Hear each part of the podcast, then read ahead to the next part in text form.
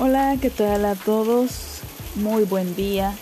Vamos a aprovechar este sonido de lluvia de fondo para poder hablar un poquito sobre la gramática histórica del castellano. Antes del castellano, la lengua histórica que hablaban los indoeuropeos recibe el nombre de protoindoeuropeo. No es una lengua en la que haya registro ninguno, sino que los lingüistas la han reconstruido comparando las lenguas hijas, como el latín, el griego, el sánscrito, el ruso o el inglés. Esa, antiquísima protolengua, conforme sus hablantes fueron expandiéndose por Europa, Asia, fue dirigiéndose y divergiendo, eh, multiplicándose y diversificándose en diversas lenguas, que a su vez siguieron evolucionando y separándose en múltiples dialectos y nuevas lenguas y así sucesivamente. Como una especie de tronco que le van saliendo ramas, de cada una de esas ramas, ramitas, de esas ramitas pequeñas hojitas, brotecitos, etc. Por ejemplo, las lenguas germánicas proceden del protogermánico, la lengua reconstruida por los lingüistas a través de la comparación de las lenguas germánicas documentadas y que sería precisamente el antecesor común de las lenguas germánicas que podemos comparar con una de las ramas del tronco común protoindoeuropeo de las que salieron lenguas como el inglés, el alemán, el sueco y el gótico. Por eso quien habla alemán entiende perfectamente el inglés, porque el inglés es un alemán mal hablado. Cuando más juntas y, emparentadas estén las ramitas, las lenguas, unas entre otras, más rasgos en común tendrán a veces confiriéndoles características específicas de esas lenguas frente a otras, las demás lenguas de todas las demás del grupo pueden distinguirse entre sí. Por ejemplo, las lenguas germánicas sufrieron las llamadas leyes de Grimm o Werner.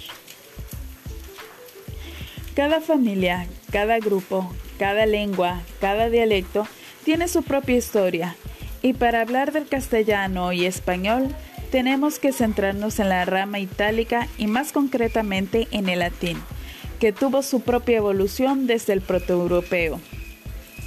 Perdón, proto-indoeuropeo. En la península ibérica ya había habitantes con sus lenguas antes de la llegada de los romanos. De todas estas, la única que se conserva hasta el día de hoy es el vasco, lengua que pertenece, como ya habíamos dicho, a la península ibérica, esto es, a España que ha tenido su propia influencia en el castellano a lo largo de la historia. El castellano es lo que los latinoamericanos llamamos español, pero en realidad eh, la, forma correcta de llamarlo es castellano, porque viene de Castilla, del reino de Castilla.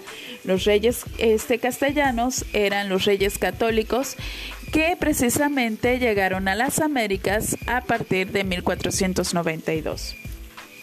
Bueno, por supuesto, el latín del que, eh, del que descienden las lenguas romances no es el elaborado latín clásico de las obras de Cicerón o de Virgilio, sino el, conocido vaga y, e imprecisamente como latín vulgar, es decir, el latín cotidiano que hablaban día a día todas las personas en su comunidad.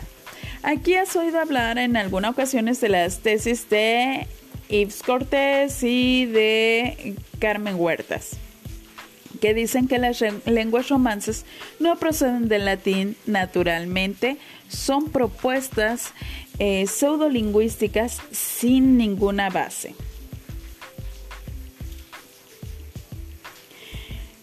Entre el latín y las lenguas romances en general y el español en particular, hay lógicamente considerables diferencias de todo tipo fonéticas, morfológicas, sintácticas, léxicas, simplificando muchísimo la evolución fonética del latín al castellano, se puede resumir en 17 reglas.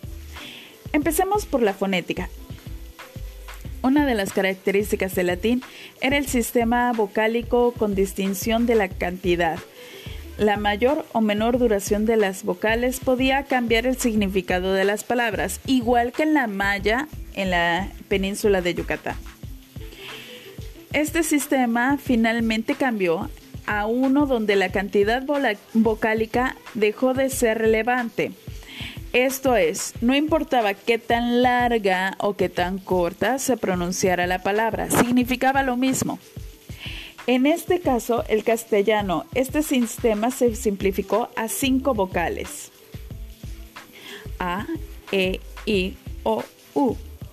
Uno de los primeros cambios entre el latín y las lenguas romances entre los siglos I antes de la era cristiana y por tanto después del mismísimo latín es el conocido como betacismo, que supone que es el comienzo de la actual confusión entre la B, la, eh, eh, B y la V o V labiodental en el español y los distintos usos entre las lenguas. Por ejemplo, gobierno, arribar.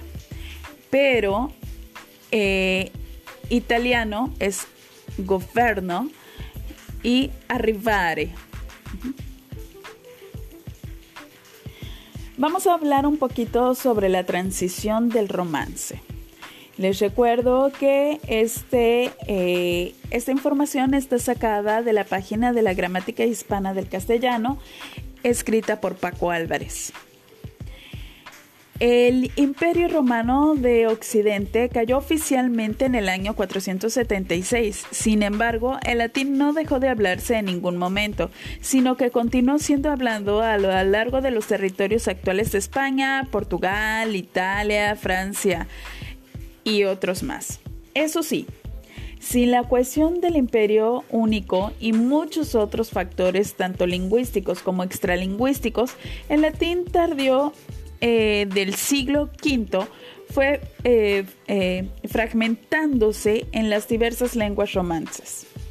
Aún hoy es difícil decir ¿Cuándo deja de hablarse latín en sí y cuándo empieza a hablarse las lenguas romances? Pues lógicamente esto no ocurre de un día para otro, sino que va pasando, se va dando mediante una transición que va a durar siglos. Eh, no, no es como aquí es el cuchillo pan, corto de tajo, sino que eh, poco a poco y dependiendo también de la localidad se van haciendo pequeñas modificaciones hasta que deja de ser el latín y comienza a ser el romance. Eh, sí que podemos hablar de los cambios que fueron ocurriendo en las etapas eh, de la época oscura, o sea, en la Edad Media, e incluso en el relativo orden cronológico. Y esto lo vamos a ver sobre todo con la H. Un cambio muy temprano que afectó a todas las lenguas romances fue el de eh, la eh, palatización de ciertas consonantes, especialmente del grupo como C, escrita con la letra C, o sea, C-E-C-I, y G-G escrita con la letra G, o sea, G-I-G-E. Lo que hizo que en el español estas secuencias se lean con un sonido consonántico diferente. Eh, eh, por ejemplo, tenemos ga, go, gu, ka, ko, ku. Ka, ko, ku con el sonido de la K y eh, gagogu con un sonido muy particular diferente al G, que también utilizamos la G, pero suena como, como una J, aunque un poquito más suave. Eh, me refiero a la J, la G es un poco más fuerte. Otros fenómenos de gran importancia en la evolución del castellano fue la inflexión, un tipo de metafonía a menudo causada por una yod, un sonido que no existe en el latín, pero que en la historia de las lenguas romances trastocará eh, tantas consonantes como vocales. No todas las lenguas romances perdieron los, los casos, o al menos no al mismo tiempo. En, la lengua rumana aún existen diferentes casos. Ya habíamos hablado en, la, en mi clase de que Rumanía eh, pertenece a, las, a los países latinos, son latinos. Recuerden que Rumanía significa pequeña Roma y por lo tanto se, habla se, habla, se habló el latín y eh, eso indica entonces automáticamente que es un país latino. Así que los rumanos son latinos. En eh, la lengua rumana aún existen diferentes casos y en el francés antiguo hay consonantes de dos casos.